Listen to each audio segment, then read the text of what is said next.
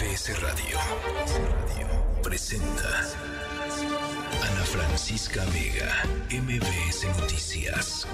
Comenzamos.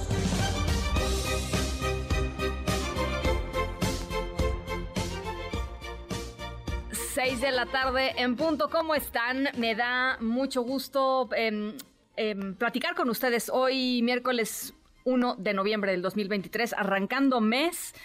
Eh, tenemos un montón de cosas de qué platicar. El presidente López Obrador em, esta mañana dio a conocer em, pues eh, el plan que tiene para em, la emergencia y eventual reconstrucción del puerto de Acapulco. Estaremos eh, pues entrándole a este tema, tratando de entender eh, pues ¿qué, es lo que propone el presidente, de dónde va a salir el dinero y por supuesto la gran pregunta, pues si es suficiente o no.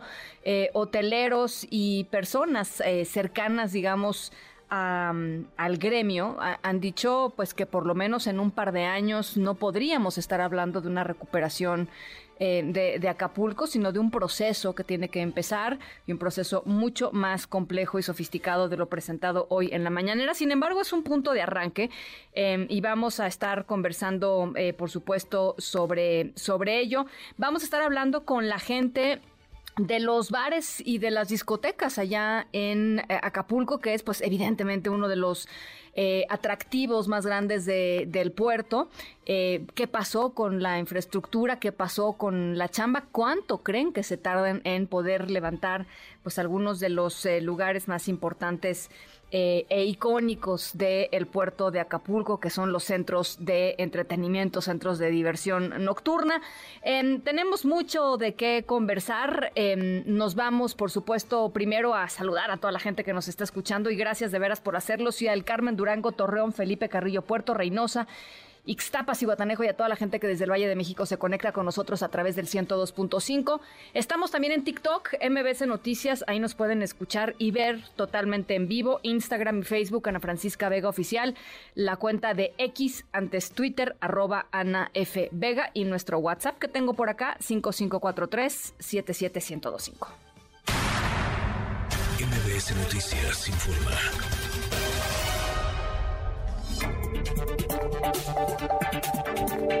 Bueno, esta mañana el presidente López Obrador, ya les decía, eh, anunció el plan de apoyo para el puerto de Acapulco y municipios colindantes que fueron azotados por el huracán Otis. ¿Qué fue lo que dijo? ¿Qué fue lo que planteó Rocío Méndez? ¿Cómo estás? Me da gusto saludarte, Rocío.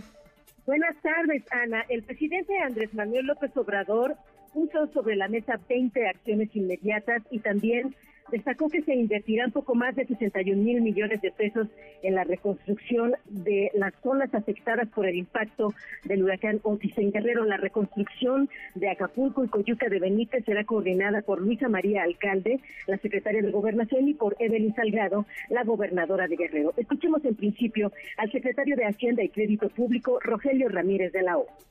El costo de la inversión es de 61.313 millones de pesos. Incluye el adelanto del pago de pensiones por 10.000 jóvenes al Jóvenes Construyendo el Futuro, el aumento al doble del número de becas nivel básico, prórroga por seis meses en pago de Infonavit, Fobiste y Seguro Social, el no pago de luz a enero 2024, la entrega de la canasta básica semanal para 250 mil familias durante tres meses, el apoyo para viviendas de 8 mil a todas las viviendas y 35 mil hasta 60 mil pesos, 45 mil pesos para los locales afectados, créditos a la palabra, exención de impuestos IVA, ISR entre octubre 2023 y febrero 2024, créditos sin intereses para las pequeñas y medianas empresas, el pago de la mitad de los intereses para los créditos otorgados a 373 hoteles de Acapulco,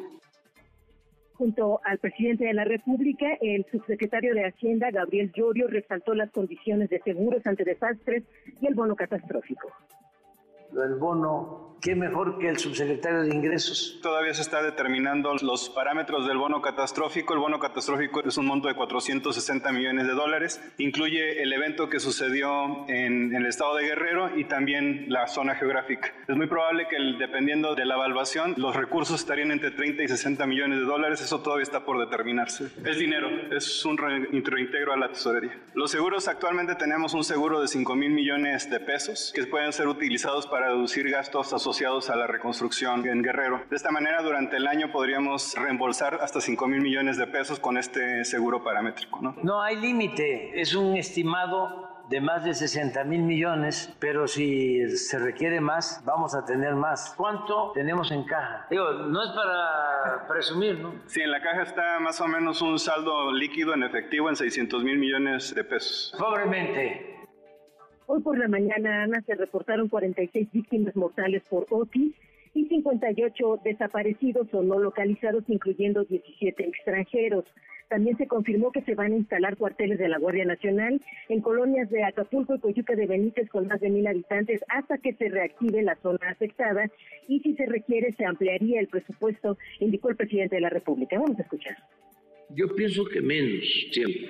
¿Cuánto tiempo nos va a llevar el que Acapulco vuelva a la normalidad en su totalidad? Va a depender más que nada de las inversiones que se hagan para restablecer la hotelería, las viviendas, que tiene que ver con la gente y el apoyo a la gente y los servicios públicos.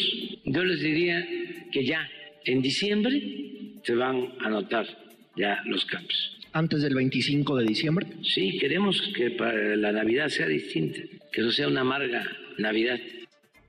Ana, el reporte al momento. Muchas gracias, Rocío.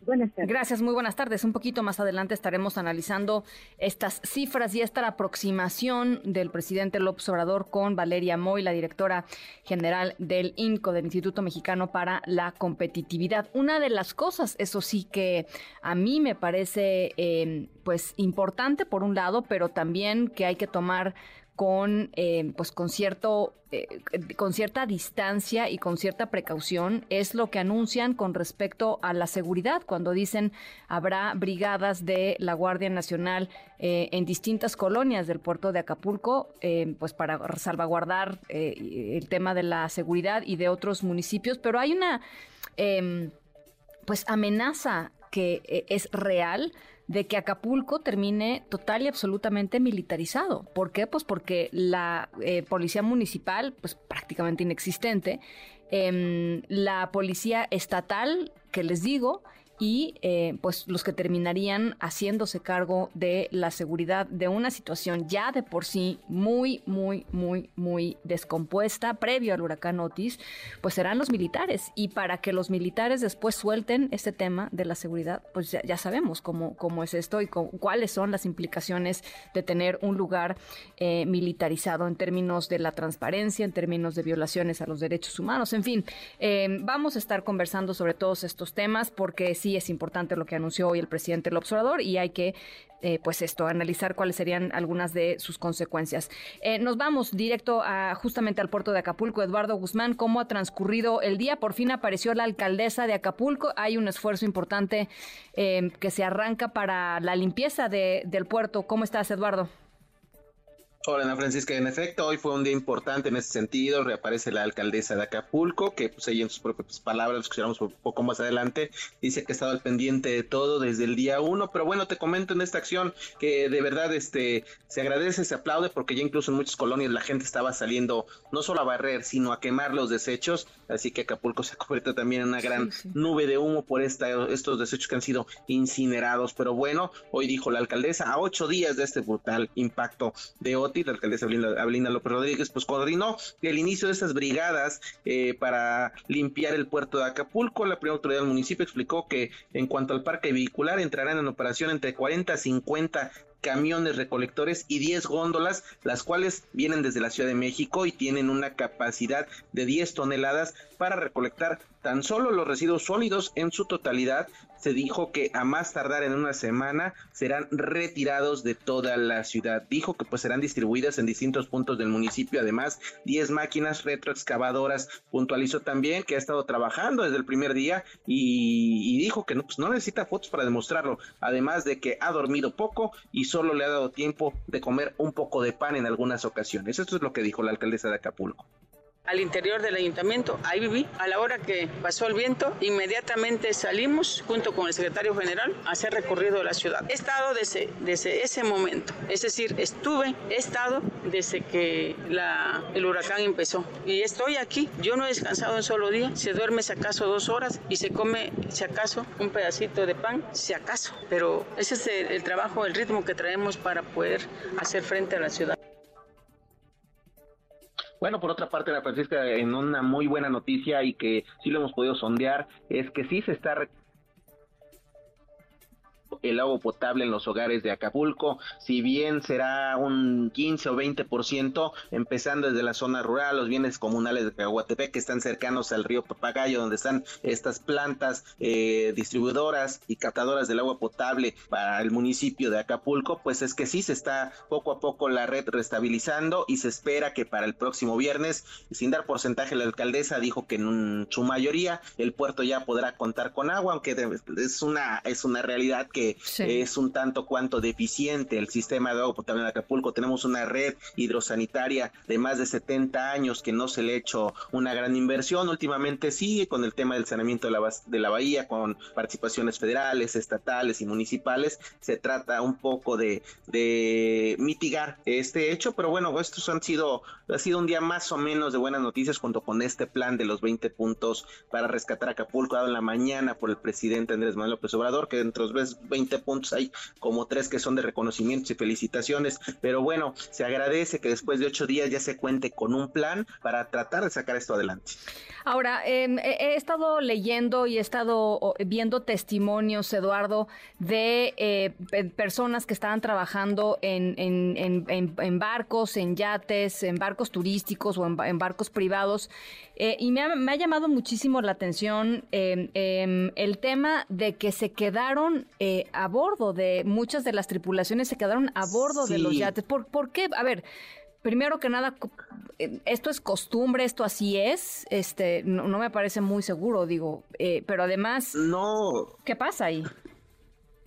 Es, gente que no quiere perder su, su patrimonio y el capitán se hunde con el barco, ¿no? Toda esta cultura marítima eh, de, del honor a la mar, eh, se quedan y tratan de salvar sus naves, ¿no? Y desafortunadamente, pues sí cobró este, muchas vidas, habla de al menos entre 6 y 15, no hay un número exacto, y en el desglose de las cifras que hasta el momento tenemos de 46 víctimas oficiales por parte de los datos recabados por la Fiscalía General del Estado, es que no se ha cuantificado o, dividido de qué en, qué oficios estaba o qué oficios se dedicaba cada gente, ¿no? Eso generalmente no se da, pero sí se habla de esta situación, ¿no? Que mucha gente eh, quiso hundirse con su barco desafortunadamente y, la gente, la gente que vive de la mar es así, le puedes este, cerrar el, puerto a la navegación y con tal de no tener la multa le quitan el chip a las embarcaciones y van a buscar el sustento del día con día y pues muchos solo cuentan con esa lanchita o esa pequeña embarcación para salir de pesca y llevar este pues un poco de alimento, ya no hablemos de la venta, sino un poco de alimento a sus hogares y tuvieron mucho miedo de perderlo y sin embargo, pues lamentablemente terminaron perdiendo la vida. Em, ahora, el tema de los em, del, servicio médico forense, eh, leía también por ahí una, nota en donde el servicio médico forense ya estaba rebasado. Eh, eh, ¿Cómo está este tema, Eduardo? A, los primeros días había mucha gente diciendo hay más hay más muertos de los que están diciendo. en fin, me gustaría un poco tu, sensación de lo que está sucediendo. Sí, mi, mi sensación es que fue un tema muy complicado. Hay gente que incluso ha convivido con sus muertos por más de 30, 36 horas, no han podido rescatarlos porque están muchos todavía debajo del lodo. Eh, hay testimonios de una madre de familia rescatando el cadáver de su hija y tratar de llevarlo a darle cristiana sepultura es complicado en estos en estos momentos y sí parece que no está dando abasto el servicio médico forense sin embargo son de esas cifras Se nos cortó. Sí, se nos cortó nuestra comunicación con Eduardo Guzmán, pero ya tengo en la línea a Sofía Mata, y es presidenta de la Asociación de Bares, Restaurantes y Discotecas de Acapulco. Eh, gracias, eh, Sofía, por platicar esta tarde con nosotros. ¿Cómo están las cosas? ¿Cuál es su corte de caja de lo que eh, ha significado Otis para, para su gremio? ¿Cómo están, Sofía? Hola, ¿qué tal? Buenas tardes, un gusto, gracias por este espacio. Pues la verdad estamos todos consternados porque este fenómeno natural la verdad es que nos sorprendió, tanto municipalmente, estatalmente y yo creo que nacionalmente. Estamos hablando de un fenómeno natural que causó vientos más de 335 kilómetros por hora, que fue un desastre completamente en la ciudad. Tenemos una pérdida de en los 230 lugares totalmente todo, tanto sonido, este, insumos, todo, todo hemos perdido la mayor parte del, del ingreso, el 67% del ingreso de, del Estado, pues viene de Acapulco, como lo sabrán, ¿no? Entonces, para nosotros es una pérdida económica muy grande que tenemos que recuperar pronto. Estamos trabajando 48 horas, yo creo, sin parar. Hace rato escuchaba un poco en la entrevista que la presidenta desde el primer día ha estado trabajando y se lo queremos reconocer porque fue la primera autoridad que vimos caminar a las 3 de la mañana después que el huracán pasó. Fue la primera persona que pudimos ver en la costera caminando. La verdad le queremos reconocer que no ha parado. No hemos no hemos tenido oportunidad de tener este acercamiento con la gobernadora ni con la federación, pero el municipio nos ha respondido totalmente favorable. Yo sé que estamos a, desesperados, la situación es desesperante para todos para cualquier sector. Yo creo que aquí no nos tocó como lo hizo el presidente de la República, que si hay pobres o hay ricos, aquí nos tocó pareja a todos. Eh, sí, eh. Eh, cuando, cuando tocó o cuando venía Otis, Sofía, ¿ustedes recibieron alguna pues llamada de precaución por parte de las autoridades correspondientes o nada? Sí, sí, claro que sí. Una semana completa estuvimos recibiendo mensajes a los presidentes de las cámaras y asociaciones se nos dio la tarea de informarles. Yo me encargué personalmente, junto con eh, Protección Civil del municipio, junto con la regidora Corona, ella fue la, la persona que estuvo dando rondines en Acapulco para que todos los restaurantes, bares y discotecas pudieran estar cerrados y no pudiéramos tener este tema de poner, exponer a las personas, más que nada a los que les damos empleo. Desgraciadamente muchos no cumplieron con eso eh, varios de esos restaurantes que ahora están totalmente destruidos con personal adentro. Es una cosa inhumana, injusta, porque si una semana antes se nos advirtió de este suceso natural que cambió en cinco horas, pues yo creo que tenemos que ser más empáticos con el otro y dejar un poco al lado esta parte monetaria, ¿no? Que por ganar un poco de pesos más expongamos a nuestro personal o nuestras propias vidas o la vida de un tercero. Eh, ¿Cuántos bares están en esta situación, Sofía, que, ustedes hayan reconocido? ¿Cuántos, ¿Cuántos bares siguieron abiertos haciendo que su personal trabajara? No, no, o sea, la verdad que de los 300 restaurantes, discotecas y bares que yo estoy representando, únicamente de mi asociación había uno abierto, cerró a las 10.48 de la noche porque sí le hicimos la amenaza que si no cerraba, sí se le iba a clausurar porque si así como se le ayuda al contribuyente, también hay que ejercerle, tenemos una obligación y también tenemos que cumplir con ella. Pero, por ejemplo, había cuatro lugares en la técnica que estaban totalmente abiertos, dando servicio, como Cibú, como Siroco, como Playa, que para mí yo los quiero poner así en evidencia porque para mí que personas así como la representante del Estado, de la Cruz Roja, haya expuesto a todo su personal, así es algo que no se lo deberíamos ni siquiera de aplaudir ni de reconocer, es algo que, debería estar en la memoria de muchos. El Acarrey fue uno de ellos también, porque las autoridades sí dieron aviso, claro que se dio, yo avisé a mis asociados que nos estuvo pidiendo que, que guardáramos mobiliario, que mandáramos a todos temprano sus casas, entonces, sí hubo un aviso antes. ¿De cuánto va a ser, eh, de, cuánto piensan que sea eh, más o menos eh, el monto que van a necesitar eh, para levantar de nuevo estos, estos lugares, Sofía. Y, y eh, a ver, el presidente decía Em, que él quiere que para diciembre las cosas estén, estén mejor. Eh, por ahí yo leía un par de hoteleros diciendo, pues por lo menos hasta Semana Santa no podemos eh, tener nada abierto de, nueva cuenta y por lo menos un par de años más para hablar de, nuevamente de, Acapulco de pie. ¿Cómo lo, ¿Cómo lo están empezando a ver ustedes? No, no, no te pido una fecha porque sé que es imposible en esas alturas, pero más o menos, ¿qué es lo que han platicado ustedes? Mira, nosotros no nos podemos parar porque, como bien lo saben, Acapulco no tiene empresas, no tiene manufactureras, no tenemos ganaderos, no tenemos nada. Lo único que tenemos son personal que va todo el día, trabaja día con día de mesero, de barrotero, de chef, de todo. Y esa gente depende de nuestras decisiones. Nosotros ya estamos dando limpieza en nuestros establecimientos para trabajar con lo que tenemos. ¿Por qué? Porque al momento que empiezas a reactivar esta microeconomía, bajas el, el, la alta de delincuencia, bajas un estatus más alto. Entonces, la condesa se está poco a poco levantando. No tenemos fecha. Sinceramente, quisiera decirte ya como el presidente que no sé, la verdad, tu opinión de este tema me tiene un poco angustiada porque es mentira que para el 24 de diciembre las familias acapulqueñas estemos felices. No hay luz en Acapulco, no hay agua, o sea, la recolección de basura se está haciendo el mayor esfuerzo, pero no esperábamos con esto. Entonces, para diciembre, la primera o la segunda semana estaremos abriendo, yo creo que con el 30% de lo que eran nuestros lugares. Hablo desde micro hasta grandes este, empresas como discotecas, como Palladium, como Hanna, como Lucía, demás, Baby O, muchas, muchas de estas empresas, pues estamos tratando de abrir con lo que tenemos para poder dar un poco de servicio tan siquiera día por día. Pero la verdad que para el 24 de diciembre yo no creo que ninguna familia esté feliz y menos de recordar que esto impactó al puerto de Acapulco. Pues así es. Bueno, pues ahí está Sofía. Eh, te vamos a molestar en, en algunas eh, días, semanas más para que podamos hacer un corte de caja de cómo van. Por lo pronto te agradezco muchísimo que hayas platicado con nosotros. Muchísimas gracias a ustedes y que a la orden y por favor no olviden el puerto más hermoso y el puerto que dio inicio a, este tema turístico en todo el país. Muchísimas gracias. Sofía Mata, ella es la presidenta de la Asociación de Bares, Restaurantes y Discotecas de Acapulco, que por cierto asumió, digo, para, para perdón que yo insista en este tema, pero creo que es muy importante. Eh, Acapulco, previo a Otis, eh, era un lugar, pues, eh, en muchos sentidos, sin ley. El el presidente de la Asociación de Bares, Restaurantes y Discotecas de Acapulco, antes de Sofía Mata, quien acabamos de escuchar, fue asesinado afuera de su eh, antro, afuera de su discoteca hace pues apenas unos, unos meses. Así es que ese es el puerto de Acapulco y encima de esa violencia y encima de eso estructuralmente que estaba verdaderamente devastado, em, pues está, está el tema de, Otis y por eso es tan delicado lo que pase ahí y tan importante lo que se pueda hacer para recomponer desde abajo lo que se pueda recomponer. Las seis con 22. Ana Francisca Vega, NMBS Noticias. She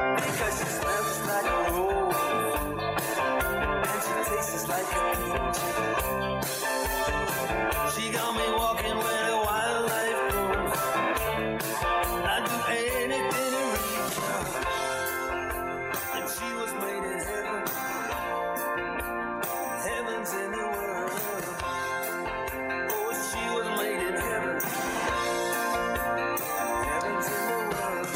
Nuestra historia sonora de hoy es de amor, de puro amor. Eh, dejamos atrás eh, el mes del terror, el mes del Halloween, em, y, nos, y nos damos un permiso, si me permiten, un permiso para, pues esto, para contarles una historia que espero no los deprima, porque si, si nuestros protagonistas tienen mejor vida amorosa que, que ustedes, no quiero que, no quiero que se me sientan mal, porque pues nuestros protagonistas no son cualquier, cualquier ser, tienen sus peculiaridades, tienen sus peculiaridades.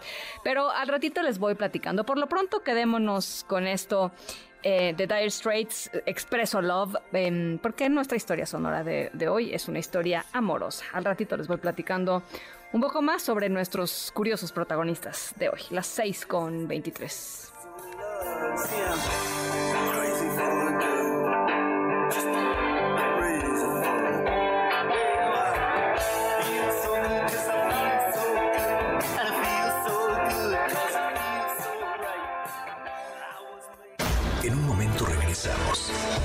Continúas escuchando a Ana Francisca Vega por MBS Noticias. Estamos de regreso. Ana Francisca Vega en MBS Noticias. MBS Noticias informa.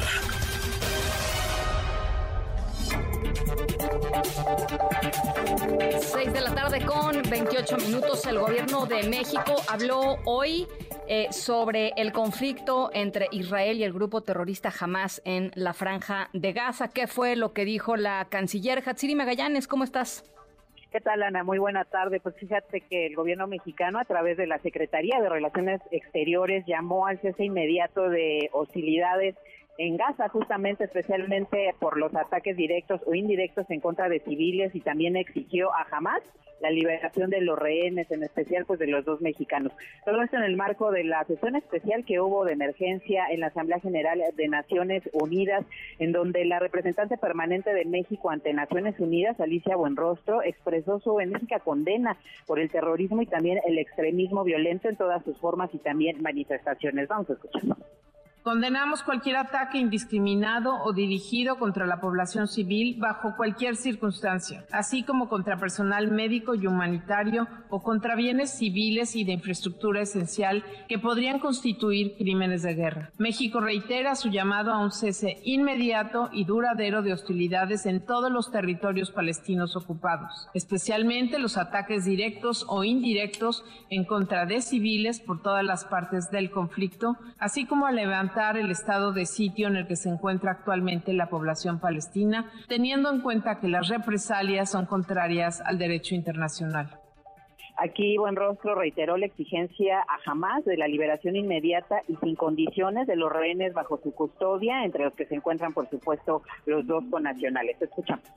Reiteramos nuestra enérgica condena a los ataques terroristas ocurridos contra el pueblo de Israel el 7 de octubre por parte de Hamas y reconocemos el derecho de Israel a proteger a sus ciudadanos y su territorio, así como garantizar su seguridad siempre que se haga con pleno apego al derecho internacional y en plena observancia de los principios de necesidad y proporcionalidad que rigen cualquier uso de la fuerza.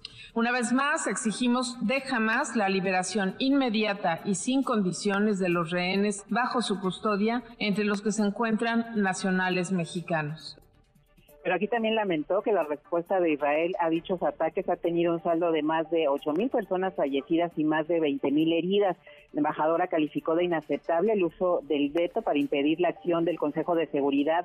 Esto, dado la gravedad y fragilidad de la situación en el terreno, finalmente, pues bueno, también pidió el establecimiento de un corredor humanitario que permita el paso de personas civiles, ya que pues dice que es vital el suministro de servicios básicos.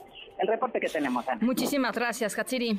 Buenas tardes. Tremenda la situación humanitaria ya en la franja de, Gaza. Y por cierto, una buena noticia, hoy se dio a conocer de que Michelle Rabel, una de las mexicanas que estaba atrapada justamente en la franja de Gaza y que de acuerdo con eh, información que dio el propio presidente López Obrador eh, en la mañanera, eh, era colaboradora de alguna forma con la organización Ella sí, Médicos Sin Fronteras, logró salir de la franja de Gaza y está en Egipto, em, pues ya eh, sana y salva, logró salir por el paso de Rafah, que es al sur de la, de la franja de Gaza, em, colindante, digamos, con, eh, con Egipto.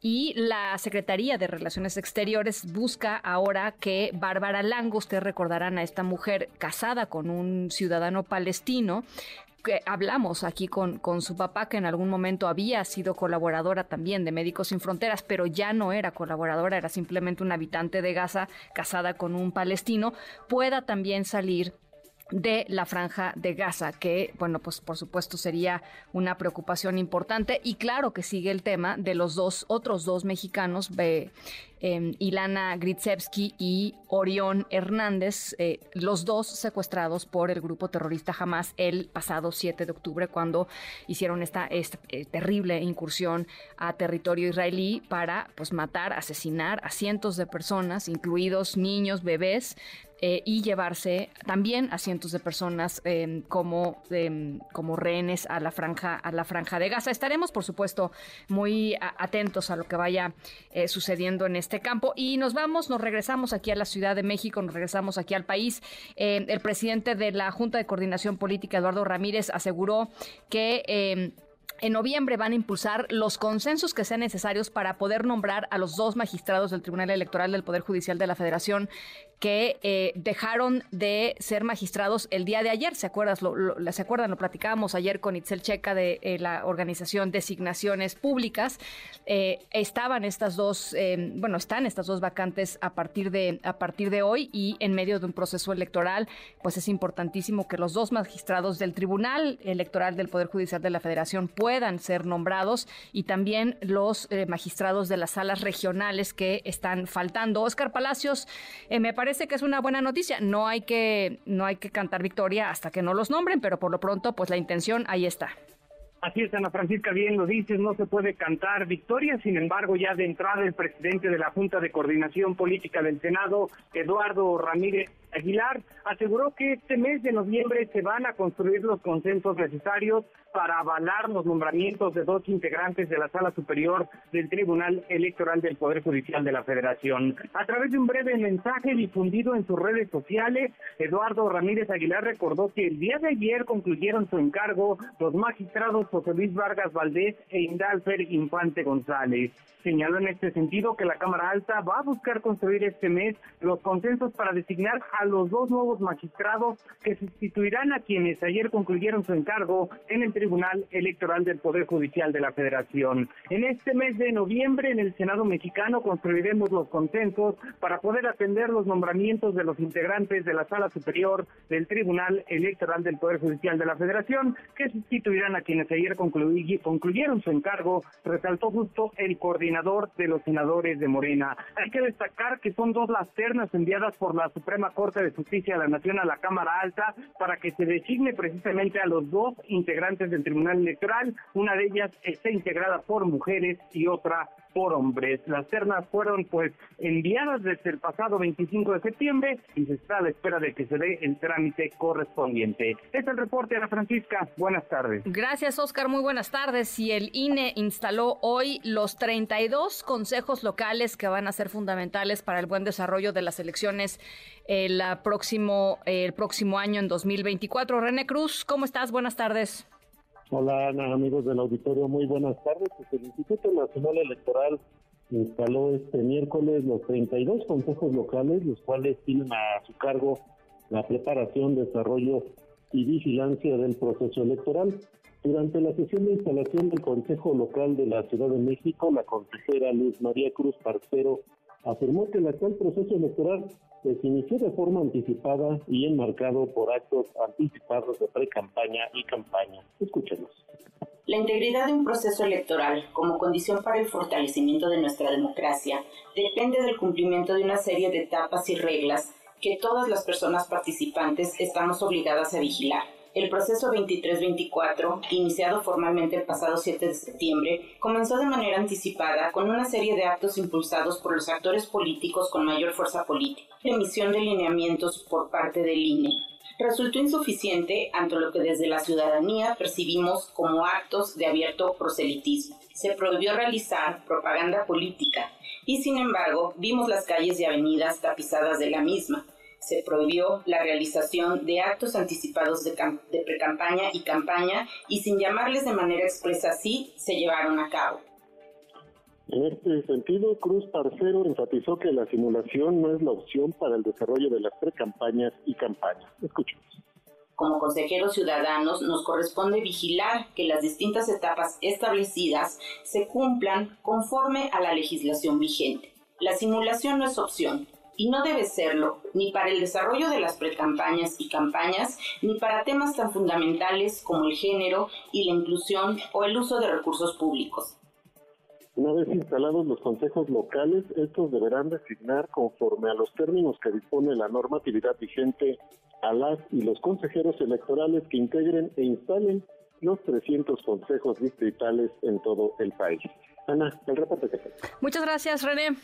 Muy buenas tardes. buenas noches. Oigan, hablando de las elecciones del 2024, quien habló hoy y, pues eh, hizo eh, sonar un poco pues el avispero en redes sociales, por lo menos en redes sociales, porque no, no suele hablar y no suele dar su opinión con respecto a temas que tengan que ver con México, es el expresidente de México, eh, Ernesto Cedillo. Dio una conferencia en el Foro Global del Instituto Pearson eh, hablando sobre las elecciones del año que entra en, en nuestro país.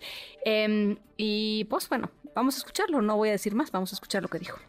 But I also would like to see somebody that uh, don't exploit those needs pero también me gustaría ver a alguien que no explote esas necesidades creando un discurso demagógico, creando cosas que no serán entregadas efectivamente, que tampoco divida a nuestras sociedades proponiendo las reformas que nuestro país y los países en América Latina necesitan, que asuma toda la responsabilidad, porque es muy fácil culpar a los otros, a los extranjeros. En una palabra, me gustaría ver a un presidente que no sea elegido mintiendo a la gente, un presidente que no gobierne mintiendo a la gente, culpando a los otros por sus propios errores. Ana Francisca Vega, NMBS Noticias. Pedalea, pedalea, pedalea,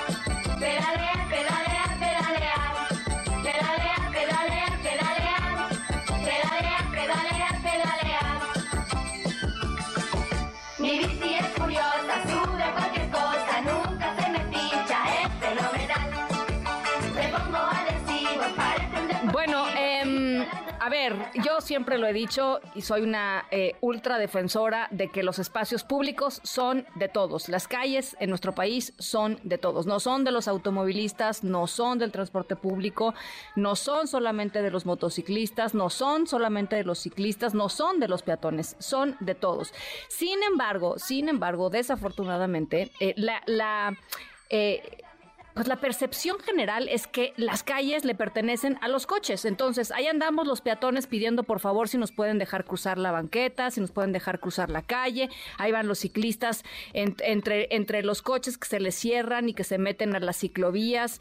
Eh, y no es eh, una cuestión eh, trivial. La mala cultura vial en México cuesta vidas de las personas.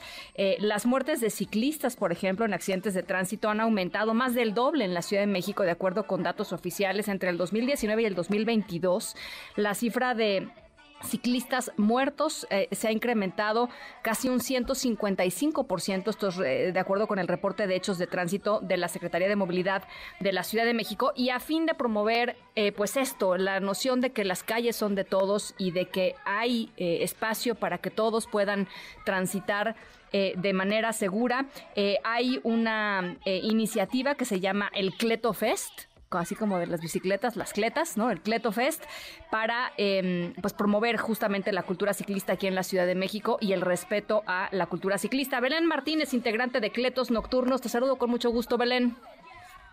Hola Ana Francisca, muchísimas gracias por el espacio en tu programa para poder compartir con tu audiencia el Cleto Fest. Oye, pues qué importante, qué importante es poner esto sobre la mesa eh, y, y qué importante es hacer conciencia, pues esto, de que las calles nos pertenecen a todos, ¿no? Así es, así es, Ana Francisca. Justamente esta iniciativa la hicimos Cletos Nocturnos el año pasado, que cumplimos 10 años y decidimos hacer algo diferente.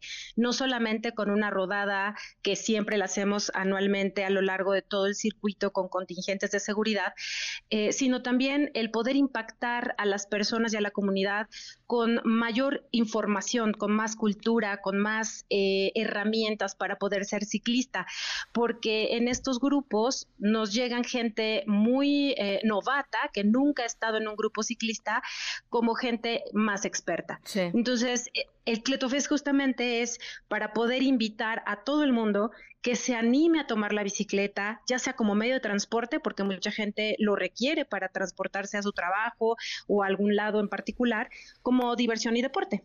Entonces decidimos hacer este año el segunda versión de Cleto Fest con la Universidad Panamericana, que cuando le platicamos esto, pues estuvo feliz de que pudiéramos tener iniciativas de este tipo, ¿no?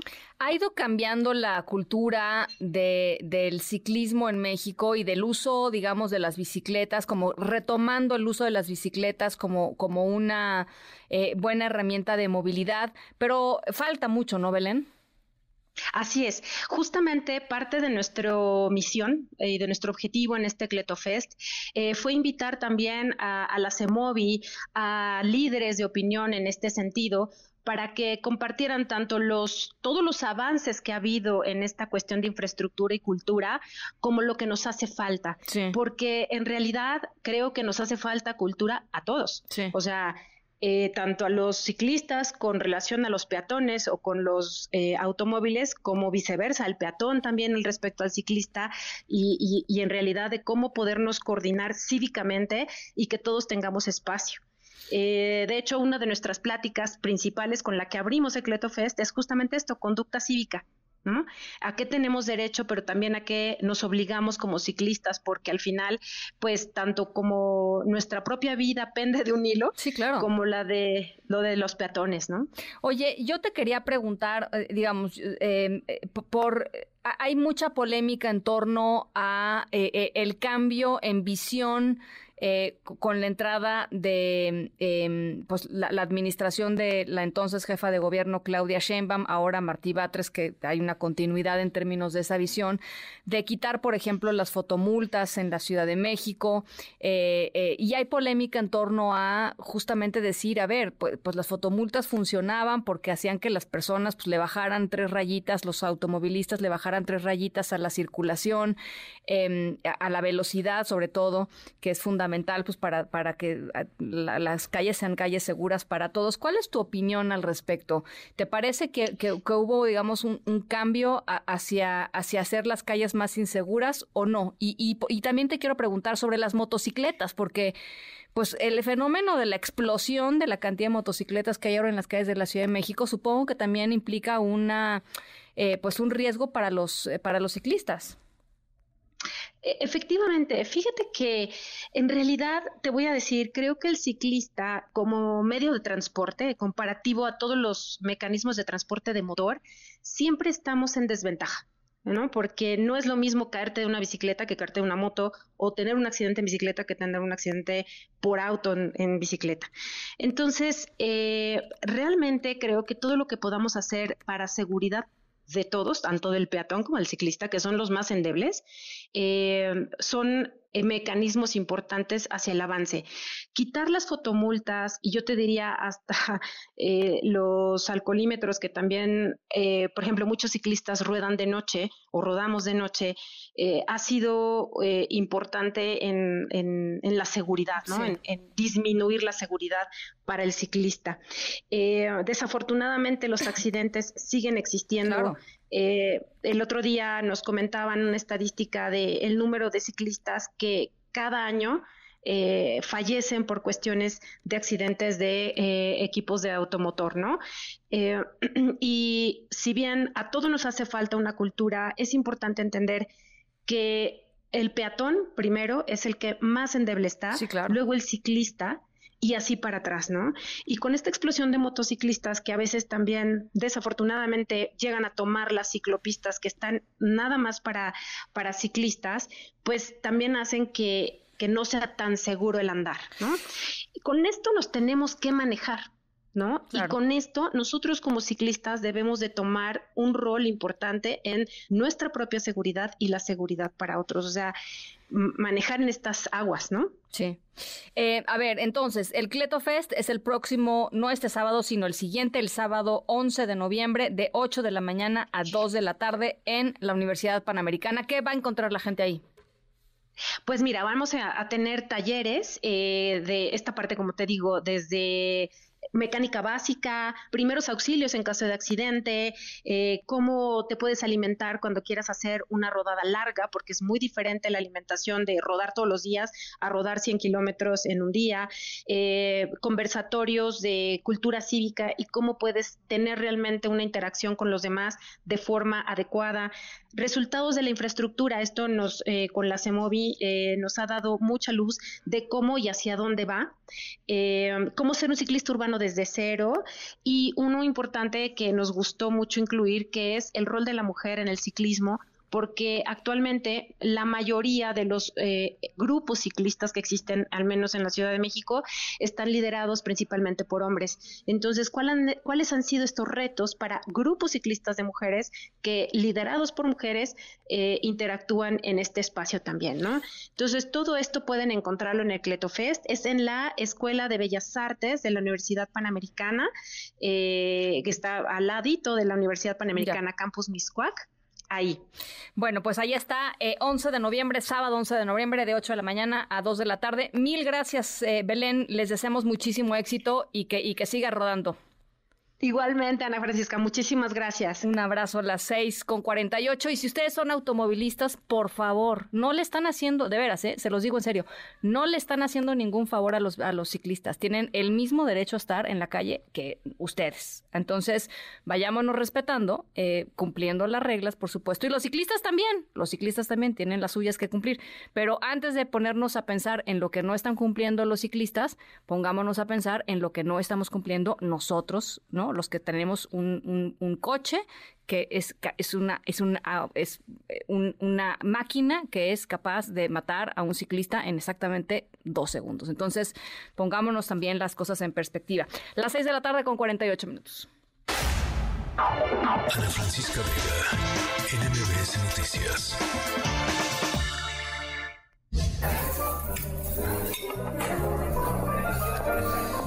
Bueno, les decía que la historia de hoy es una historia de amor, amorts, de amorts. pero, pero es de, un amor eh, no convencional, no convencional. Em, y se preguntarán ustedes qué tiene que ver, pues, este sonido como de restaurante, ¿no? Em, frecuentemente, cuando uno, em, pues, está enamorado o quiere conocer a alguien, o está conociendo a una persona, em, pues frecuentemente pues, sale uno a comer o a cenar, ¿no? A algún restaurante. Hay restaurantes súper románticos, ¿no? Que están hechos y diseñados justamente para esos fines. Eh, hay otros que no, ¿no? Hay gente que le gusta, por ejemplo, salir eh, o cuando ya estás súper enamorado, te voy a llevar a comer a mi restaurante, a mi taquería favorita, ¿no? Bueno, pues ahí vas, toda enamorada, ya después dices, híjole, la con la condenada taquería favorita, horrorosa, pero ahí estás dos años después cenando en la taquería favorita, ¿no?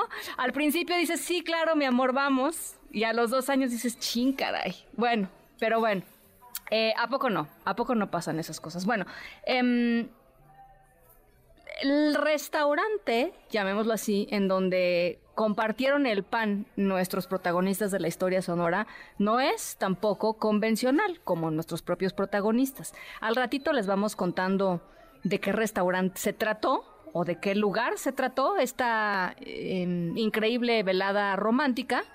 Em, y ya les digo, no se me vayan a deprimir, no se me vayan a deprimir, porque ellos sí que la pasaron bien eh, las 6 con 50 vamos a la pausa, regresamos con más.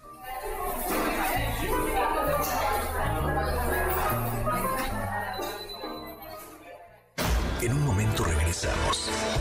Continúas escuchando a Ana Francisca Vega por MBS Noticias. Ya estamos de regreso. Ana Francisca Vega en MBS Noticias. Epicentro. Con León Krause. Todo nos destruyó. Casa, techo, todo. No quedó nada. Pero bueno, gracias a Dios estamos con vida. Tenemos ni que comer, ni donde, ni agua. Las tortillas, no hay tortillas, las tortillerías no hay nada. Hasta lloramos de tristeza y después de espanto porque pues no sabíamos qué hacer y pues no podíamos ni salir ¿Había mucho viento? ¿Y con quién estabas adentro del carro? Con mi primo, con mi mamá y mi abuelita y mi tía. ¿Y se movía el carro? Sí. ¿Por el viento? Sí. ¿Y, qué te... y también por el agua. Muchísima agua. Sí. ¿Y qué te decía tu mami? Que me que ya dejara de llorar porque quería que me durmiera. Pero tú tenías miedo. Sí, yo no me podía dormir. Todo va a estar bien. Con el paso de los días... Bueno, pues parte de uno de los varios reportajes que hizo mi querido León Krause, que estás eh, en la línea con nosotros eh, en, Acapulco y sus alrededores, León. Sí, Ana, gracias por gracias por recordar esos esos días eh, tan recientes en, Acapulco. ya, ya, ya estoy de vuelta ahora en casa, pero francamente me quedé allá. no puedo mentir. Sí, sí, sí. Eh, platícanos un poco, León, eh, porque estamos tratando de, em, pues, eh, ver hacia dónde se están moviendo las cosas. De que llegaste a Acapulco, que fue, pues, poquitito tiempo después de, de que tocó tierra eh, Otis a que te fuiste, eh, ¿había eh, alguna, pues no sé si decir, luz de esperanza que te quedara de que las cosas iban caminando eh, hacia, hacia, hacia buen lugar?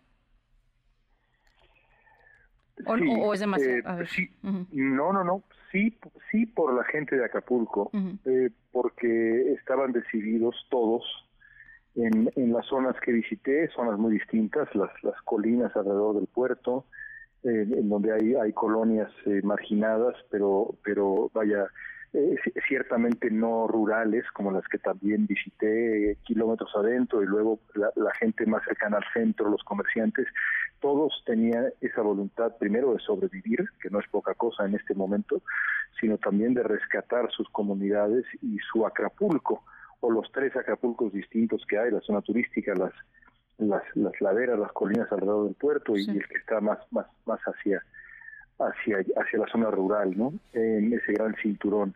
Eh, de ahí en fuera me parece que la, la, ayuda llega de manera demasiado lenta a cuentagotas eh, y temo, Ana, temo que la, la, la idea que, que existe, el plan que existe para rescatar Acapulco, francamente sea insuficiente, porque no, no exagero si te digo y comparto con nuestra audiencia que cada rincón que vi, y, y, te, eh, puedo decirte que te juro por mis hijos que no estoy exagerando, cada rincón que vi de Acapulco tenía algún tipo de daño. Se va a requerir mucho esfuerzo, muchos recursos, mucha fe mucha paciencia. Fíjate que ayer nos daban un dato que, que a mí me dejó pues muy, muy consternada por eh, justo cuando dices a cuentagotas eh, y, a cuentagotas es, es, cierto. Fíjate, eh, se habían censado hasta ayer, hoy han subido ya me parece que a, 50 mil, pero digamos que entre 35 mil y 45 mil hogares censados de alrededor de 600 mil, León. O sea, ese es el nivel, digamos, de, de en dónde estamos parados. Sí, y em, yo, yo, te puedo decir que hay, hay muchos focos rojos. Em, me, preocupa muchísimo, bueno, por supuesto, la inseguridad, los saqueos, me preocupa mucho la, la posible crisis sanitaria, el olor eh, que, que, se percibía eh, de las montañas de basura, de escombros, en la propia costera. No, te, ni siquiera te, comienzo a contar lo que se ve en las colonias más populares. Eh, la escasez de agua, de alimentos, de materiales para reconstruir, desde láminas, eh, que es lo básico en, en, buena parte de esas colonias, hasta materiales más, digamos, eh, ambiciosos desde el punto de vista de la construcción. Caray. Eh, y, bueno, por supuesto, la industria turística. E, es que lo que ocurrió aquí, Ana, es que Acapulco es una, una ciudad que depende del turismo y este huracán enfiló hacia esa ciudad de manera absolutamente directa. Otros huracanes en, en, Estados Unidos de pronto pegan en pequeñas comunidades, aquí en la Florida donde donde vivo, en, eh, eh, pero enfilar directo contra una ciudad que depende que depende casi exclusivamente del turismo y destruirla toda y destruir los hoteles y los campos de golf y, y los, los los centros nocturnos eh, el, el, parque papagayo es como de juego de, de, de, video de terror de verdad. Todo eso que te digo eh, va, va, va, va a requerir muchísimo tiempo y muchísimo dinero y no sé si haya ese tiempo y espero que haya ese dinero. Bueno, pues eh, ya lo estaremos eh, conversando. Por lo pronto, qué bueno que estás ya eh, en casa. y te mandamos un abrazo siempre, León, con, con mucho cariño. Gracias, gracias a ti. Las 7 de la tarde, León Krause, las 7 de la tarde con dos minutos a otras cosas. En un momento regresamos. Continúas escuchando a Ana Francisca Vega por MBS Noticias. MBS Radio presenta Ana Francisca Vega en MBS Noticias. Continuamos. 7 de la tarde con 9 minutos. Gracias por seguir con nosotros aquí en MBS Noticias. Yo soy Ana Francisca Vega, arrancando mes, miércoles 1 de noviembre de 2023. Les recuerdo nuestro número de WhatsApp 5543-77125. Estamos en TikTok, MBS Noticias. Eh, hay mucha información. Vamos a estar hablando sobre el plan de reconstrucción eh, y de emergencia para Acapulco presentado por el presidente López Obrador hoy. Y además, Arturo Magaña, eh, vamos a platicar sobre Matthew Perry. No, no hablamos de la muerte de Matthew Perry, caray, para todos los fans de Friends, em, eh, pues un actorazo, la verdad, un, maestro de la de la comedia eh, y, una, y una verdadera pena, ¿no? Un, cuate que nunca pudo terminar de salir del tema de eh, las adicciones que, no por eso murió, aparentemente, ¿no? Eso no tiene nada que ver, o eso no está relacionado. Em, pero bueno, un, un, tipo que sufrió muchísimo durante toda su vida eh, por el tema de las adicciones. Si no han leído su autobiografía, léanla. Es una verdadera belleza lo que eh, publicó hace no mucho, de hecho, me parece que salió hace algunos meses eh, la autobiografía de Matthew Perry, el eh, maravilloso Chandler Bing en Friends. Vamos a estar hablando sobre eso y mucho más, por lo pronto otras cosas. Las tres esta tarde. Recordarán ustedes em, este caso eh, terrible de bullying que llegó hasta el asesinato eh, de una chica en, de, en la secundaria número 518 en la normal de Teotihuacán, anexa a la normal de Teotihuacán, a Sara N., el adolescente de 14 años que golpeó eh, con una piedra en la cabeza a su víctima, a Norma Lisbeth, y que le causó la muerte, fue declarada culpable de la, el asesinato de su compañera el pasado 13 de mayo. Juan Gabriel González, te saludo con mucho gusto. ¿Cómo están las cosas? Platícanos. ¿Qué tal, Ana Francisca Auditorio? Muy buenas tardes. Efectivamente, Sahara N ha sido declarada culpable por el homicidio de Norma Lisbeth Ramos, ocurrido tras una pelea suscitada en febrero pasado en el municipio de Teotihuacán, Estado de México, afuera de la secundaria 518, anexa a la normal. Un juez mexiquense consideró que existen los elementos suficientes para sentenciar a Sahara, por lo cual decretó que el próximo 8 de noviembre, es decir, el miércoles siguiente, se realizará la audiencia para conocer los años de prisión que se le impondrán a esta joven de 14 años. Cabe mencionar, eh, Ana Francisca, que por tratarse de una menor de edad, Azahara está procesada bajo el sistema de justicia penal para adolescentes y aún cuando el juez imponga una condena superior a los cinco años de prisión, la culpable podría obtener su libertad al momento de alcanzar su mayoría de edad, es decir, en menos de cuatro años. Como se recordará, a finales de febrero se hizo viral un video en redes sociales, donde fue captado el momento en que Norma Lisbeth es golpeada por Azahara, luego de aceptar una pelea para poner fin al bullying del que la afinada estudiante era víctima. Tras la riña, Norma Lisbeth fue hospitalizada durante varios días, pero el 13 de marzo de este año falleció a consecuencia de los golpes internos que recibió. Familiares de Norma Lisbeth celebraron la decisión del juez y esperan que la sentencia que se imponga a Sahara de la, la máxima condena, pues sea esa. Es la voz del, del abogado de este caso, Jesús Carlos Barajas, quien explica lo siguiente. El delito quedó como homicidio calificado. Esto también con las agravantes de haberse cometido a una mujer y haber también sido una menor de edad. ¿Y cuál es su posición? Eh, dieron fecha para el 8 de noviembre a las 15 horas para la imposición de la sanción, es decir, la pena que se va a dar, pero lo interesante el día de hoy ya el que es de carácter condenatorio, el fallo y pues creemos que se hizo justicia, eso es lo que tenemos que hacer. Decirte a la Francisca que Azahara N se encuentra internada en la Quinta del Bosque de Sinacantepec, un centro tutelar especial para menores infractores, y estaremos al pendiente de lo que suceda dentro de ocho días en la sentencia o en la audiencia de sentencia por este homicidio de la joven Norma Lisbeth. Caray, bueno, por supuesto estamos, eh, estaremos pendientes del tema. mil gracias, Juan Gabriel, por la actualización. Pendientes. Buenas tardes. Gracias, un abrazo. anoche, eh, a través de redes sociales, eh, arrancó la circulación de un audio eh, que se atribuye al jefe de gobierno de la ciudad, Martí Batres, una campaña en contra del ex jefe de la policía de la Ciudad de México, Moar García Harfush, ahora aspirante a la candidatura por Morena, justamente a la, a la Ciudad de México. Es un audio en el que se escucha a, supuestamente se escucha a Martí Batres, eh, eh, pues tratar de bajar, digamos, de la contienda a Omar García Harfush para empujar a la que es su candidata Clara Brugada. Eh, la, exalcaldesa de, Iztapalapa. Este es parte del, audio que, salió en redes sociales y por supuesto ha movido muchísimas reacciones. vamos a escuchar primero el audio. Oye, la candidata me pidió dejar de apoyar a Clara ya me pasaron cómo salió en la encuesta y sí va muy abajo, ¿no? Pero tenemos dos semanas para bajar a Omar por el tema de género. Yo ya le dije a Dani que le siga pegando con Hernán, con Viri y a ver si saca algo más sana porque lo último del mini league nomás no pegó. Hay que seguir creciendo a Clara y no soltar la campaña contra Omar en redes y seguir sacando encuestas que pongan empate eh, em, y, y mover todo lo que le ha pegado bien en redes y no me malentiendas, por favor, no es que no quiera hacerle caso a la jefa, ¿eh? es que creo que no está viendo las divisiones ni el panorama completo desde la ciudad. ¿Me confirmas de enterado, porfa?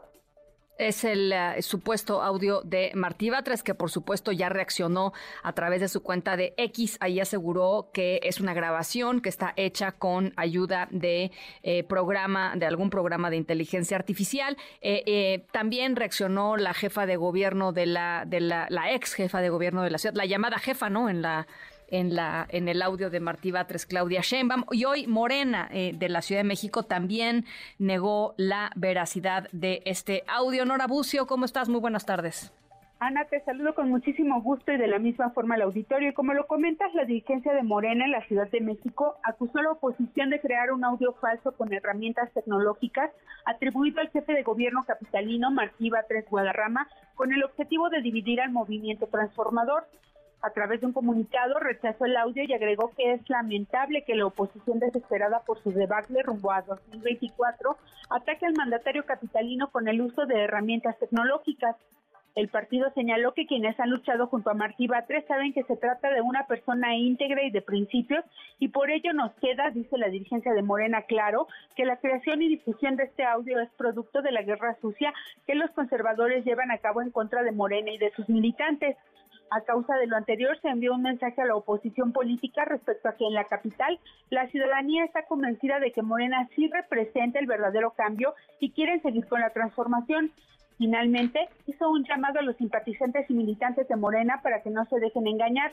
El proceso interno que está en marcha para designar a las personas que coordinarán a los comités de defensa de la Cuarta Transformación en la capital y en ocho estados más camina en unidad y armonía, aseguró la dirigencia de Morena en la capital del país. Ana, la información. Muchísimas gracias, gracias Nora. Muy buenas tardes. Un abrazo tanto Viri Ríos, la aludida en este, en este audio, como Hernán Gómez.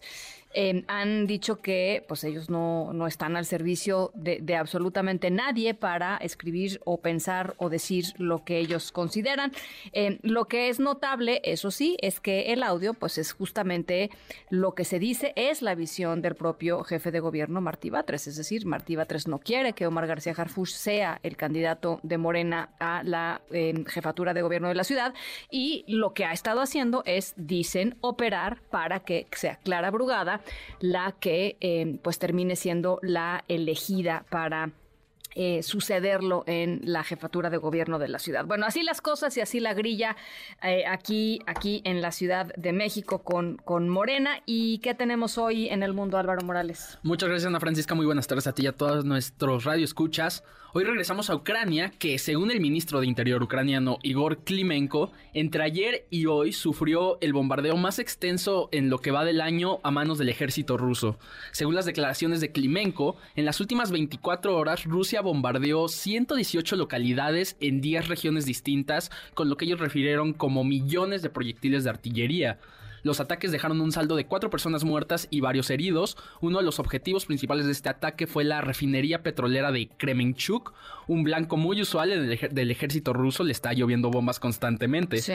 En las últimas semanas, Ucrania pues, se ha caído del, escenario internacional tras la explosión del conflicto entre Israel y Palestina. El mismo presidente Volodymyr Zelensky expresó su preocupación de que la atención internacional se desvíe de su país, mientras que Estados Unidos, el país que más apoyo militar le ha dado tanto a Israel como a Ucrania, el debate sobre el respaldo que se le debe dar a estos países en guerra pues continúa. El día de ayer Anthony Blinken, el secretario de Estado de Estados Unidos, testificó ante el Congreso para pedir un paquete de ayuda de más de 100 mil millones de dólares, de los cuales más de la mitad de estos iría a dos países, casi 70, 80 mil millones de dólares, algo a lo que se oponen algunos legisladores republicanos, entre ellos el nuevo presidente de la Cámara, que desean seguir apoyando a Israel, pero quieren dejar de apoyar a Ucrania. Por su parte, Joe Biden declaró que no aprobará ningún proyecto de apoyo económico si no incluye a las dos naciones. Durante esta audiencia, Blinken insistió en que las luchas de Ucrania e Israel, y aparte Taiwán, que lo mencionaron tantito a Taiwán, están conectadas y dejar de dar apoyo a cualquiera de estas tres naciones permitirá que los enemigos de Estados Unidos, es decir, Rusia, Irán y China, se fortalezcan. Escuchemos a Blinken. Uh, para ponerlo simplemente, para nuestros adversarios, sean estados o no, esto es una sola lucha y debemos responder de una manera que reconozca eso. Si empezamos a quitarle las piezas de este paquete, verán esto. Entenderán que estamos golpeando uno a la vez, mientras que ellos cooperan cada vez más y representan una amenaza más grande para nuestra seguridad y para la de nuestros aliados y compañeros. Ahí escuchamos a Blinken, eh, lo traducimos como uno a la vez, pero él lo dijo como guacamole, esta estrategia de pegar por separado, Ana Francisca. Bueno, pues ahí está. Muchísimas gracias, Álvaro. Gracias, Ana. Las 7 con 20 vamos a la pausa. Tenemos mucho más. Estamos aquí en MBS Noticias. Yo soy Ana Francisca Vega. No se vayan. Volvemos. En MBS, noticias que ponen de buenas. Estaba haciendo el primero de noviembre con su flor de cempasúchil y lo que le hacía feliz. Veracruz logró poner el altar de muertos más grande del mundo. Avalado por récord Guinness, el altar de Día de Muertos más grande del mundo fue inaugurado anoche en el Velódromo Internacional de Jalapa. Consta de poco más de 1.567 metros cuadrados y contiene los principales elementos de la tradición indígena, agua, sal, copal y flor de cempasúchil. Además, reúne la cosmología y sentimiento de las 12 comunidades originarias de las 14 que habitan en el estado, en un trabajo que incluyó la participación de artesanos e instituciones educativas coordinadas por la Secretaría de Educación de Veracruz. El secretario de Turismo Federal y el gobierno de Guerrero acordaron que ante la situación que vive el puerto de Acapulco luego del paso del huracán Otis, se debe de buscar una nueva sede para el Tianguis Turístico México 2024, previsto a realizarse en dicho destino turístico del 11 al 15 de marzo. Las autoridades coinciden que los tiempos para la recuperación del puerto de Acapulco obligan a tomar esta decisión. La sector fijará las bases para definir cuál será la nueva sede y convocará de manera extraordinaria al Comité de Selección de Tianguis Turístico México. El Consejo Técnico del IMSS aprobó una serie de medidas y facilidades administrativas en beneficio de trabajadores, empresarios y derechohabientes que se encuentran en los municipios de Guerrero y que fueron afectados tras el paso del huracán Otis. En sesión ordinaria se aprobó la suspensión de plazos por tres meses, con lo que no se harán requerimientos de pago. Asimismo, se otorgará un beneficio de pago a plazos hasta por los seis periodos posteriores a la fecha de la solicitud. Se determinó que quienes con anterioridad al mes de octubre cuenten con convenios de pago de la las parcialidades podrán reanudar su pago en los mismos términos y condiciones a partir del mes de enero de 2024 sin recargos por prórroga o mora.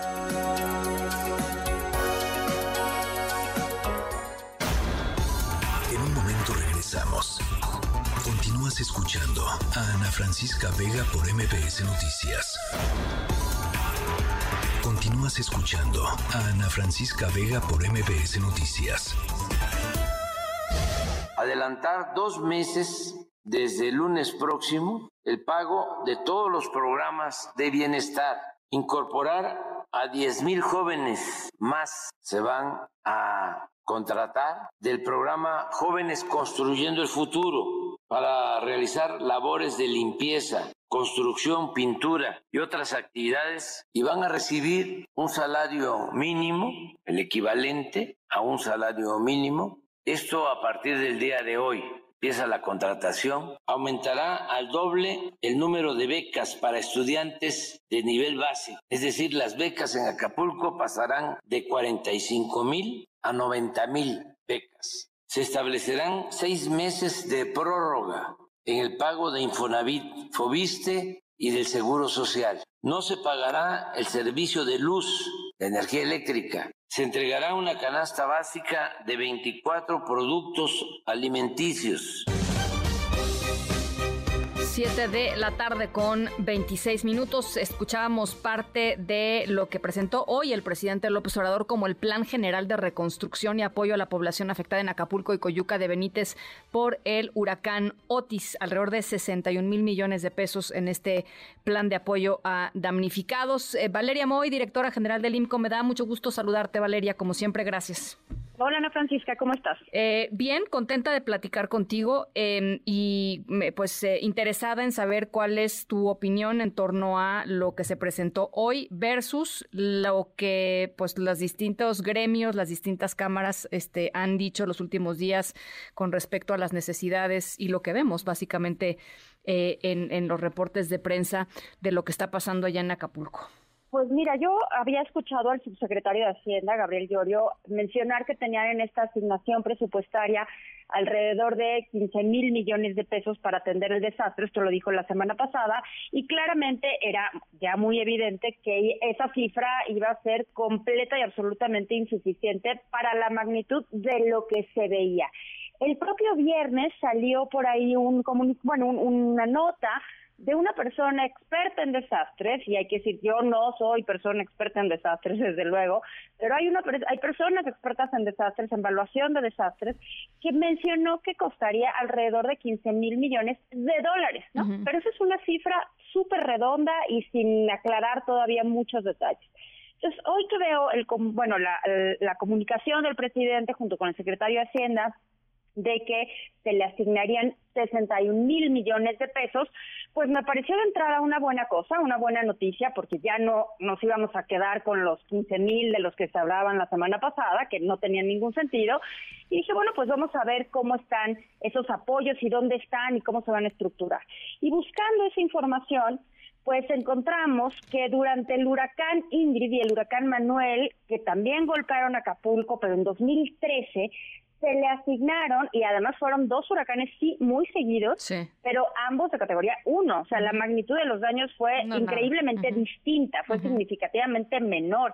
Hay por ahí un estimado que dice que costaron estos dos cuatro mil millones de dólares. Pero más allá de eso, en la asignación presupuestal para atender Ingrid y Manuel, estos dos huracanes de 2013, se le asignaron, ¿qué número crees? 61 mil millones de pesos. Exactamente el mismo número, pero claro, de 2014, claro. porque era para el presupuesto 2014.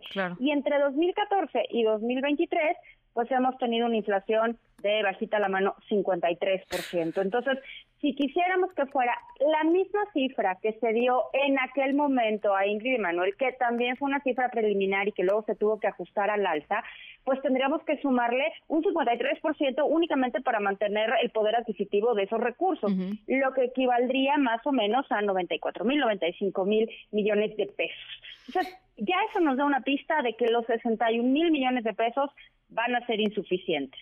Y en segundo lugar, Ana Francisca, pues mucho de esa parte, de esos 61 mil, vienen de programas que ya existen, o sea, no son programas nuevos y únicamente es adelantar, ¿no? Adelantar el plan para el bienestar, adelantar lo de los adultos mayores, adelantar las becas.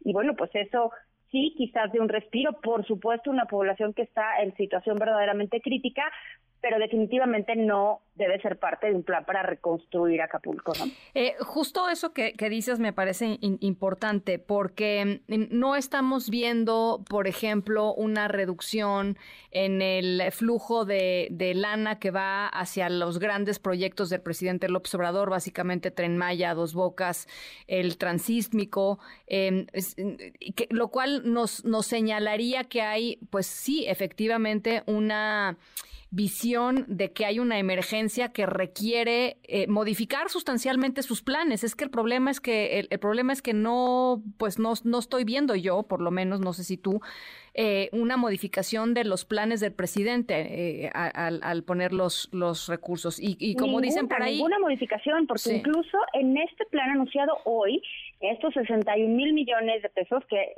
luego habrá que ver de dónde van a salir, el secretario de Hacienda decía, bueno, y un pedacito de estos van a salir de Hacienda, y un pedacito de estos van a salir de la Secretaría de Comunicaciones y Transportes, y un pedacito es el adelanto de las pensiones para el bienestar, y un pedacito. Entonces, claramente no se están moviendo, están un poquito acomodando, pasando de un cajón a otro cajón, pero no hay una un cambio en la asignación presupuestal y decir, a ver, tenemos que atender esto, tenemos que resolver esto, tenemos que crear, que quizás suena apresurado, pero yo creo que ya no es apresurado, pues una estrategia que va a ser, va a tener que ser evidentemente transaccional, porque no podemos pensar, pero ni de chiste ya a estas alturas y después de ver las imágenes de la devastación, que esto se va a terminar en un año, ¿no? Bueno, pero ni de chiste. Entonces ya tendríamos que empezar a pensar en un plan multianual si queremos rescatar Acapulco y hacerlo bien, además de todo, ¿no? Porque, pues todos lo sabemos, con el cambio climático este tipo de fenómenos van a ser cada vez más frecuentes y pues no puede estar la infraestructura en la calidad en la que estaba. A ver, em, vayamos un poco por partes, em, entendiendo que efectivamente no hay una reestructura fundamental, digamos, de las prioridades presupuestales del presidente López Obrador, no la hay. Eh, es un plan, como tú dices, con lo que existe y, jalarle un poco la cobija a, las cosas que hay para adelantar ciertos, ciertas, ciertos pagos o para exentar a las personas, por ejemplo, del pago del, IMSS, ¿no? De, de algunos de los impuestos, etcétera. Eh, pero eh, el tema del trabajo temporal sería muy importante, ¿no, Valeria? Está, ese, es, fundamental, ese es verdaderamente importante porque además la gente que va, que evidentemente no va a tener empleo en el sector turismo, sí es muy importante que encuentre una actividad económica que sea redituable y que pueda ayudar al propio Acapulco. Entonces vamos a tener que ver cómo se reasigna las propias personas, más allá del tema presupuestal, como personal que estaba ocupado en otro momento en el sector turístico, pues a lo mejor tenga que ocuparse de, manera temporal, pero un largo tiempo, pues en actividades para la reconstrucción. Y para esto sí serían mucho más interesantes exenciones fiscales a los impuestos sobre nómina, a las cuotas del IMSS, para que los, los patrones puedan seguir pagando los salarios sin que esto represente una carga demasiado onerosa por la carga social que esto representa. Entonces, sí tiene que ser un apoyo pues un poquito más estructurado, mejor estructurado, pero para proteger el empleo, sobre todo para proteger el empleo y para proteger y fomentar que esto se reconstruya y se reconstruya rápido. Oye, y fíjate, ayer platicábamos con Luis Miguel González, director editorial del Economista, que nos decía eh, eh, que encima de todo, pues la situación en Guerrero ya de por sí es complicadísima, en uno de los estados más pobres del país y uno de los estados con más informalidad. O sea, el 78% de los trabajadores en Guerrero son informales, este, no, no tantos en el puerto de Acapulco, pero de todas maneras es, es, es una barbaridad es una barbaridad, ¿no? Y sí, muchos en el puerto de Acapulco, o sea, sí, hay que decirlo con todas sus letras porque de repente cuando hablamos del sector turístico, Ana Francisca, nos imaginamos los grandes hoteles, los grandes fraccionamientos. Ese no es el caso de Acapulco, ese no es el, el, grueso de Acapulco. Sí hay grandes hoteles, sí hay grandes condominios, pero también hay la grandísima mayoría de los hoteles son hoteles de menos de 10 trabajadores, son hoteles operados por familias, son hoteles muy chiquitos que te imaginarás que no tienen seguro, que no tienen acceso a estos recursos sí hay un tema que se va a tener que cuidar. Acapulco es el tercer estado, digo, Guerrero es el tercer estado más pobre del país, junto con Chiapas y Oaxaca. Por supuesto que tiene muchísimos problemas de rezago, muchísimos problemas de acceso a educación, tiene un montón de problemas. Es de esta parte del país que está muy rezagada.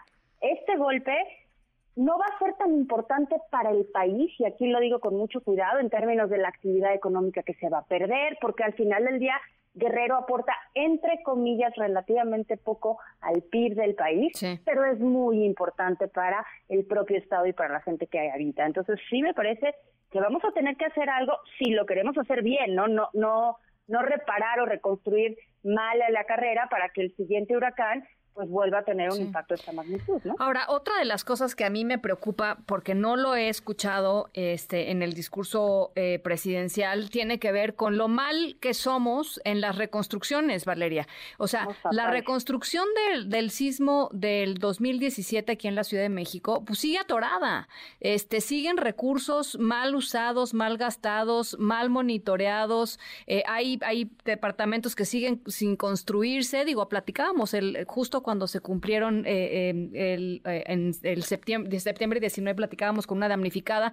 Eh, la, autoridad reporta una cosa y, su edificio no lleva reconstruido ni el 20%, la autoridad dice que ya se reconstruyó. En fin, somos muy malos para, para eso este, y no veo yo mecanismos de supervisión o de, o, de monitoreo de lo que va a ser la, la reconstrucción y de, y de la magnitud que requiere Acapulco y agárrate, porque en este programa que se presentó hoy hay recursos asignados para la reconstrucción de las viviendas, pero se van a dar, Ana Francisca, en efectivo a las familias. Entonces le van a dar determinada cantidad de dinero a la familia en función del daño que haya recibido su vivienda y la familia se va a encargar de la reconstrucción.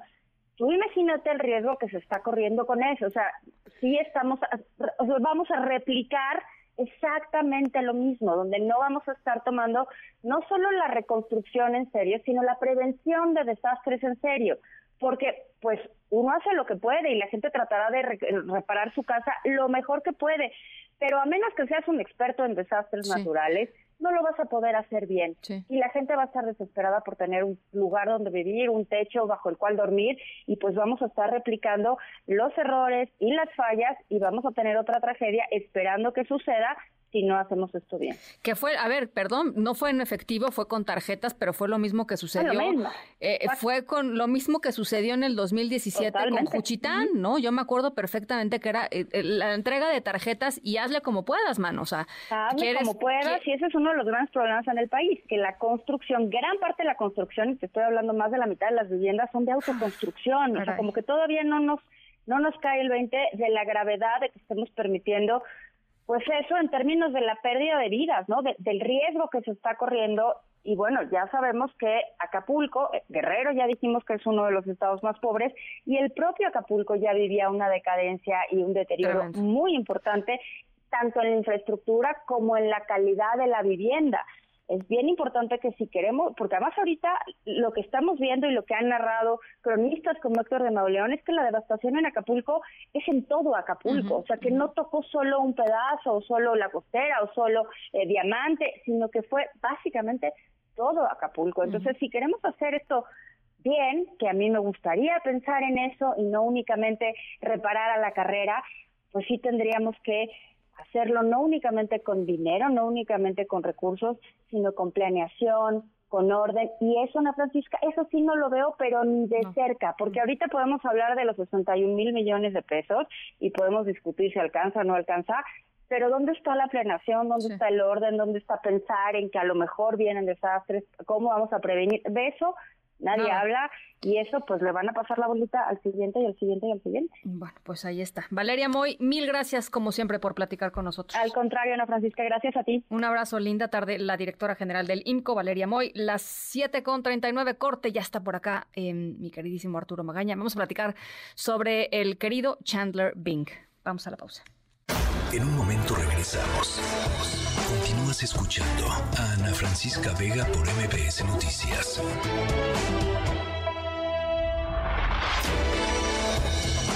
Ya estamos de regreso. Ana Francisca Vega en MBS Noticias. Corre cámara. Cine, series, series, stream, stream, con Arturo Magaña. The best way that I can describe it is after the show was over at a party or any any kind of social gathering, if one of us bumped into each other, that was it. That was the end of the night. You just sat with that sat yeah. with the person mm-hmm. all night sure. long. I remember that. And that was it. You apologized to the people you were with but they had to understand you had met somebody special to you and you were going to talk to that person for the rest of the night. and that's the way. I'm it, laughing, I'm crying because it's so true. That's the way it worked.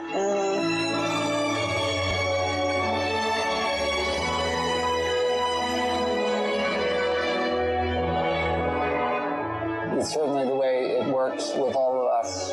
It's just the way it is. Mm-hmm. Yeah, I'm gonna cry now. Good. I've got a piece of a Kleenex. Yeah, thanks. I'll take it. Thank you. Thank you. I'll take it. COVID tested? COVID tested,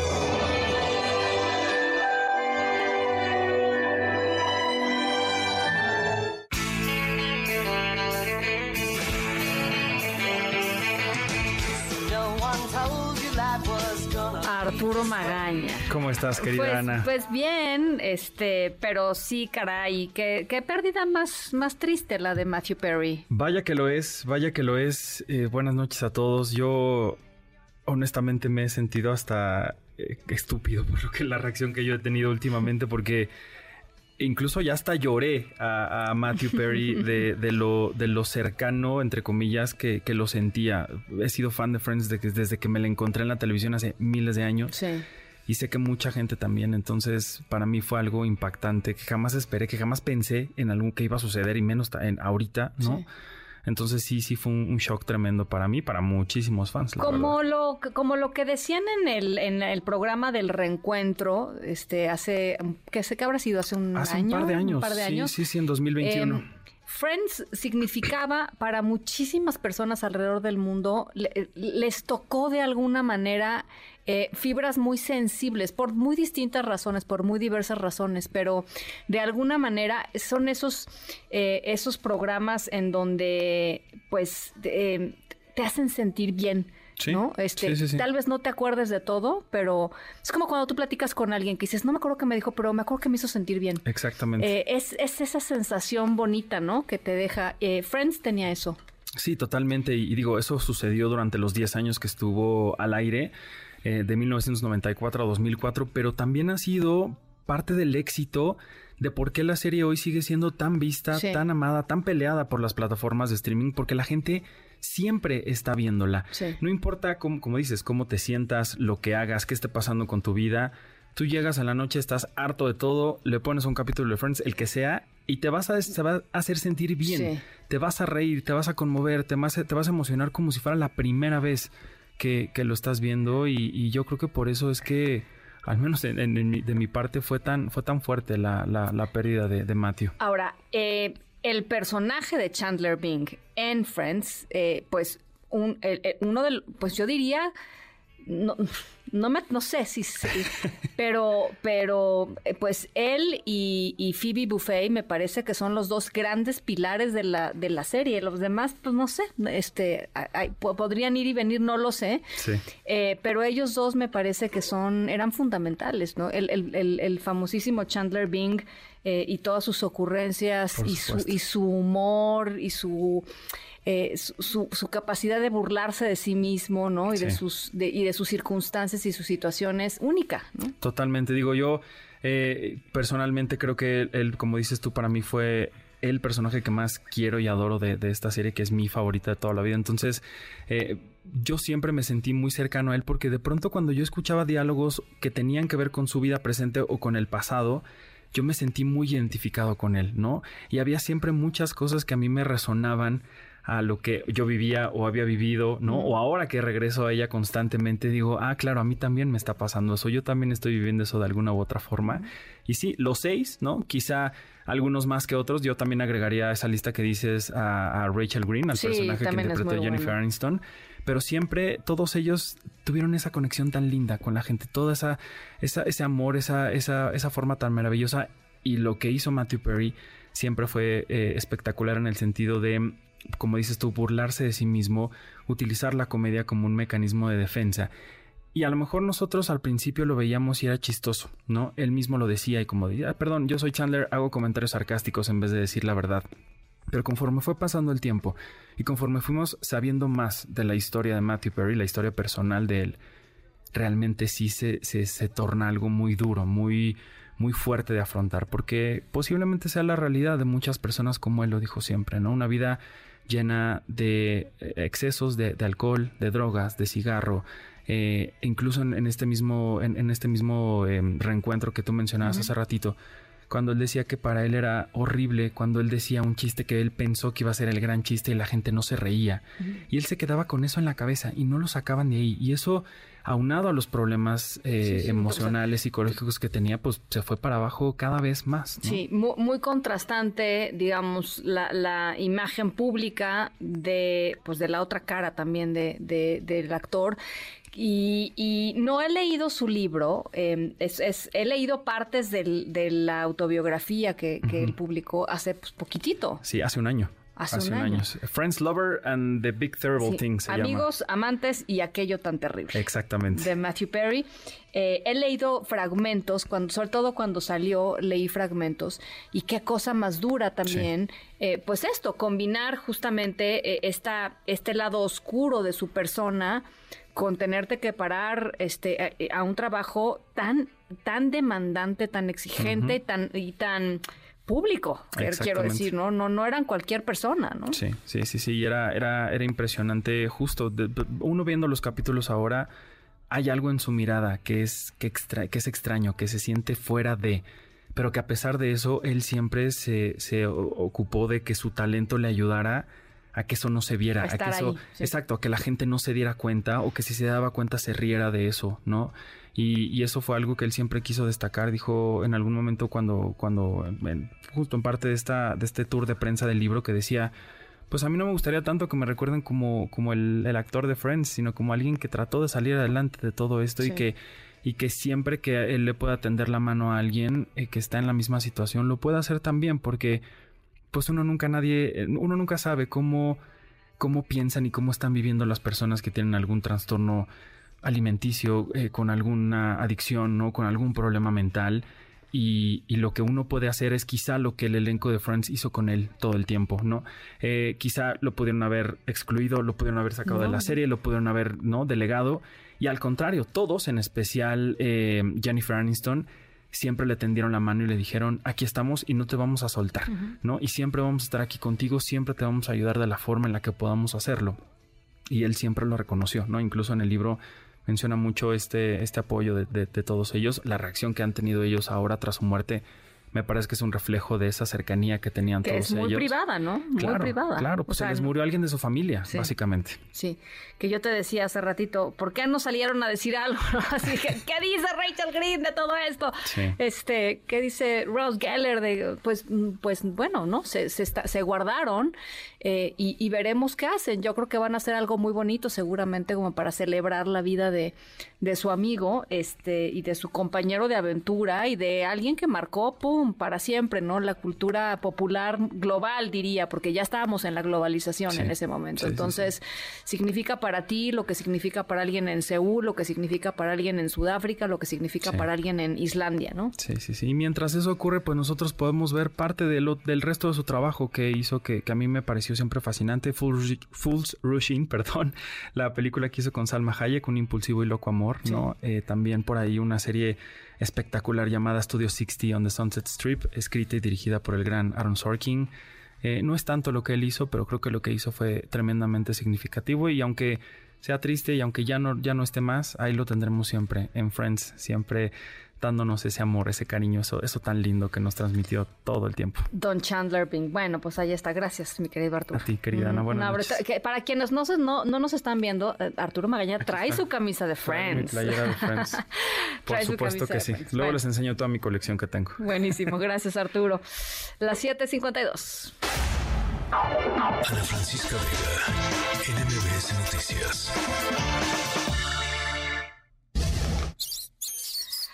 Bueno, guácala, guácala, guácala, son ratas nuestros protagonistas de la historia sonora. Quiten ese sonido, por favor, que lo detesto. Este es una historia de amor ratuna que sucedió en el metro de Nueva York, no en el andén, no en un vagón, no en los torniquetes, en las vías del tren. Eh, un usuario captó como es normal ahí, pues a una rata corriendo eh, entre las vías. Ahí está el video en redes sociales, lo pueden ver. Eh, esta persona comenzó a grabar a, la rata porque vio que llevaba una dona, una dona entera.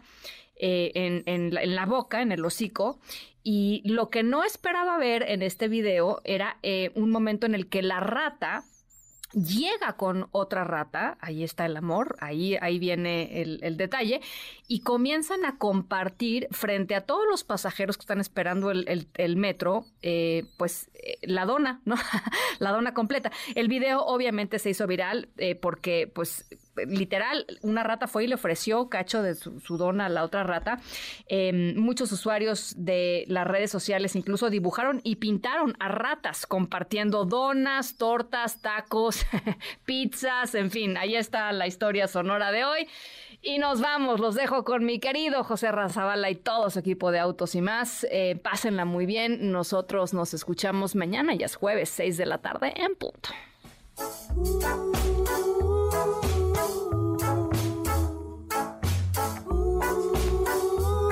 Calaveras y diablitos. Calaveras y diablitos.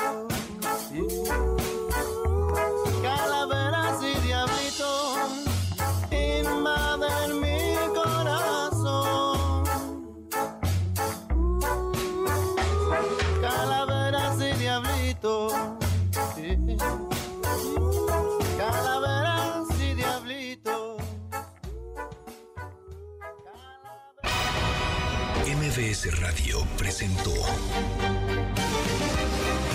Ana Francisca Vega. Información para todos. MBS Noticias.